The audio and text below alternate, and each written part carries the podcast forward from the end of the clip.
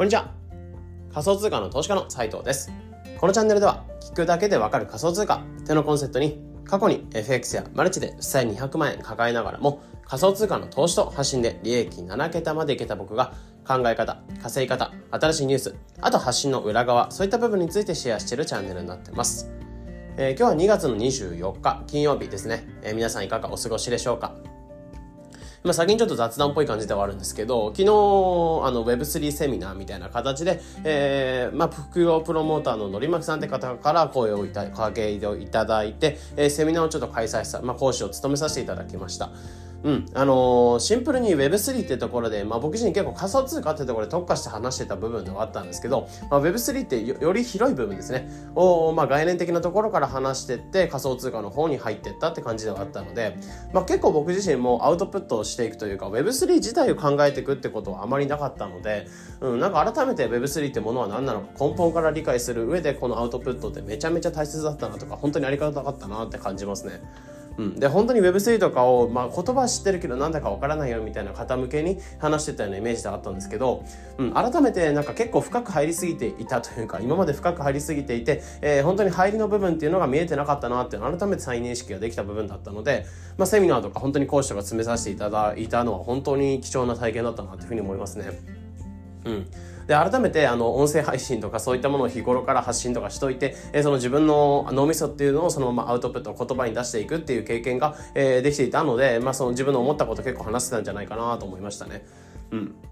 なので、シンプルにそのセミナーっていうの本当にあの聞いてくださった方ありがとうございました。で、僕自分自分自身もお疲れ様でしたってところですね。うん。なので本当にアウトプットとかしたしていく場、まあ、自分で音声配信とかもちろん大切だと思うんですけど、あとはそういったセミナーとか自分で開催してみるとか、まあ、全然無料のセミナーとかでもいいと思いますし、そういったものを開催してみて、アウトプットの場を自分から作っていくみたいなめちゃめちゃ貴重な体験かなと思うので、まあ、ぜひあのー、本当にあの何か新しいことを勉強したいって方は、まあ、吸収効率というか情報摂取能力、効率を上げるためにも、まあ、セミナーっていうものをぜひ試してみましょうってところですね。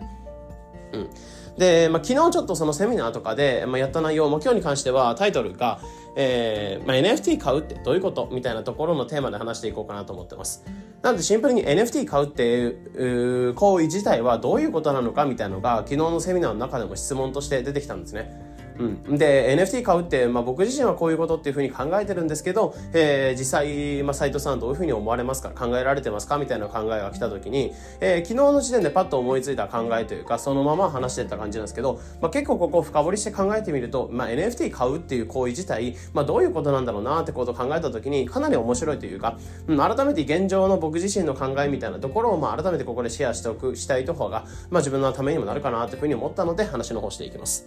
まあ、なので結構 NFT を買うっていうイコールその投資的な関連とか、えー、なんか爆益を得ていくとか、まあそのトレードしていくような観点で見られやすい部分ではあるんですけど、まあ、もちろん僕も最初 NFT を買うときはこういった考えとか、うん、なんか爆益を得ていくみたいな考えも一度なんかよぎった部分はあったんですけど、まあ改めて NFT 買うって投資じゃないよねみたいなところを思うので話の方をしていきます。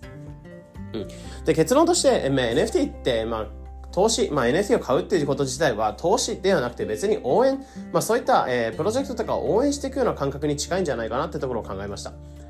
うんまあ、なんでかっていうと、シンプルに、まあ、NFT、まあ、金融的な観点で、えー、買ってるので、えー、もちろんそれで値上がりして、まあ、爆撃を得ていくって人が見られるので、そういったイメージが強かったりするんですけど、本来であれば、なんかプロジェクトとか、多分最近であれば、えー、NFT を出してくる、N、プーマとか、えー、ナイキとか、アディダスとか、まあ、いろんなところで NFT っていうのが販売されてはいると思うんですね。で、そこの商品を買っていく。で、例えば、まあ、これをグッズとか、あの、リアルな商品で考えてほしいんですよね。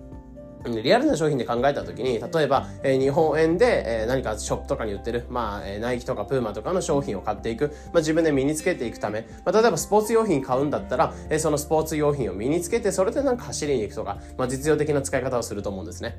でところで NFT ってまあ現状ってあんまり使われ方っていうのがプロフィール用のアイコンに使っていく、まあ、主に今回話してるのはプロフィール用のアイコンみたいな感じでオープンシートとかで買っていって。でそれで、えーまあ、お金の金銭的価値っていうのが上がるかどうかって話なんですけど、まあ、例えば、えー、アリダスの服を買った時にその服っていうのがじゃあ今後メルカリとかっていう市場に出した時に値上がりするかどうかっていうふうに考えて買う人ってあんまりいないじゃないですか、まあ、もちろん背取りとか転売とかそういったものをやってる方で、えー、なんか安く仕入れて高く売っていくってことを考える方ならいいと思うんんですけど、えー、まあ多くの方っていうのは、例えばブランド品を買いましたってなった時に、その価値が上がるかどうかっていうよりかは、まあ、むしろ普通に買っていって、その所有して、えー、それを使っていくっていうことに使っていくと思うんですね。で、シンプルにそのブランドを応援していくというか、えー、そのブランドを応援しつつ自分でブランド品を使っていくって感じだと思うんですね。で、これ例えばアーティストとかも結構近いかなと思ってて、僕もそのライブとかも行ったり、まあ、最近ちょっと行けてないんですけど、えー、ライブを例えば行きますってなった時に、まあ、ライブでグッズを買うじゃないですか。うん、あれって、まあ、日本円、自分が持ってる日本円で、えー、ライブのグッズ、まあ、アーティストのグッズを買っていって、応援しながらそのライブグッズを買っていくっていう感覚に近いと思うんですね。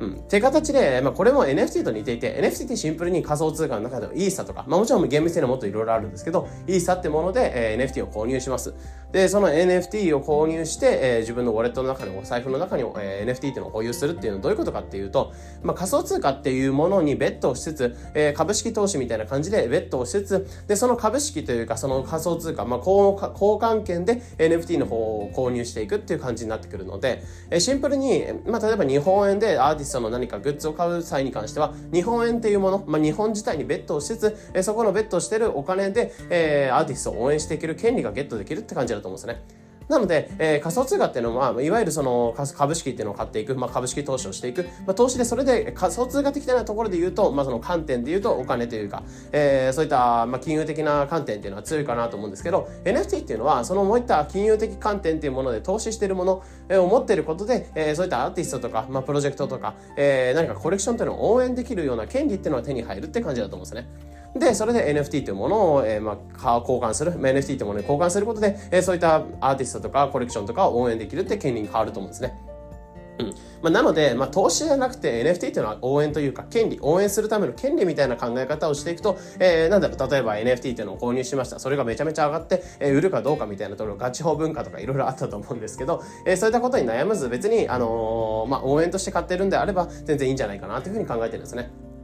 うん。まあ、なので、例えば、うん、まあ、ジャニーズのコンサートに例えば行くとか、あと何か好きなアーティストのコンサートに行くときに、まあ、生活カツカツにしてまで 別に、えー、商品っていうのを買わないと思うんですね。自分のなんかお財布の中で今日のライブのグッズ、まあ、このぐらいのお金っていうの持ってきてるから、まあ、どれぐらいグッズ買えるかな、みたいな感じで買っていくと思うんですよね。っていう形で NFT に関しても別にそのお金のカツカツっていう状態じゃなくて、ある程度余裕のある範囲で NFT を買っていきながら、えー、まあ、そのアーティストとかコレクションを応援していくような感覚で持っていくといいんじゃないかなというふうに思いますね。うん。まあ、なので、この観点っていうのを持っておかないと本当に爆益を得ていくというか、NFT とかで利益を得ていく、まあ、ガチをするかどうかみたいなところでモヤモヤしたりとか、まあ、そういった感じになっちゃうんじゃないかなと思うんですよね。まあ、シンプルにあの、桁とかのが狂ってたりするので、NFT っていうのは、例えばメルカリって市場に、例えばルイ・ヴィトンのバッグを買いました。えロレックスとかを買いました。で、それで、えー、例えばメルカリの市場に出して、えー、何百倍とかになってたら、まあ、それはもちろん売るっていう人も出てくると思います。で、そういった感じで、多くの方っていうのが、背取り市場とかっていうのを注目してきて、まあ、最近ってすごい飽和してきてる感じはあるんですね。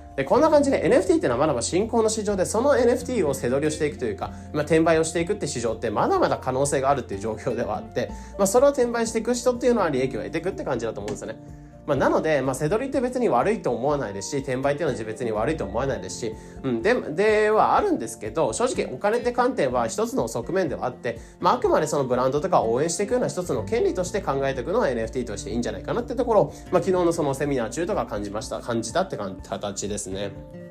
うん。まあ、なのでもちろん仮想通貨を持っていくってことは、まあ、日本円以外の仮想通貨、まあ、日本円以外の金融商品みたいなところを持っていくことで、えー、日本にベットする、フルベットしてるって感じじゃなくて、しっかり分散投資、まあ、仮想通貨っていうものをこれから成長していくような、えー、リスク資産ではあるんですけど、成長資産みたいなところにかけていけるっていうところ、まあ、ここになってくるかなと思うんですけど、まあ、その仮想通貨を持つことで、えー、そういった NFT とか、まあ、コレクションを応援できるような権利、NFT っていう、まあ、応援できるような権利っていうのをゲットできるんじゃないかなっていうふうに思ってますね。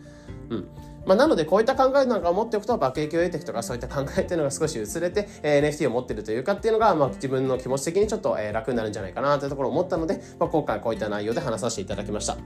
うん。まあ、なので、新しい NFT って、まあ、正直今回に関しては、プロフィール用の NFT とか爆撃をというか、なんかその、NFT を買いましたってところで、まあ、ね、めちゃめちゃ値上がりしましたみたいな考え方とか、えー、そういったことを考えている方向けに NFT 買うってどういうことなのかみたいなところの僕なりのアンサーみたいなところ、えー、答えっていうのをシェアさせていただいたので、まあ、考え方というか、えー、まあ、思考の一つ参考になれば嬉しいです。えー、このような形で、このチャンネルでは仮想通貨についてできるだけ分かりやすくお伝えしております。まあ、ちょっと今日短かった形ではあるんですけど、えー、今回に関してはこういった形で、ね、内容の方をシェアさせていただいたので、えー、まあ、ぜひ参考になれば嬉しいです。ということで今日に関してはこれで配信これで以上になります。良い一日を。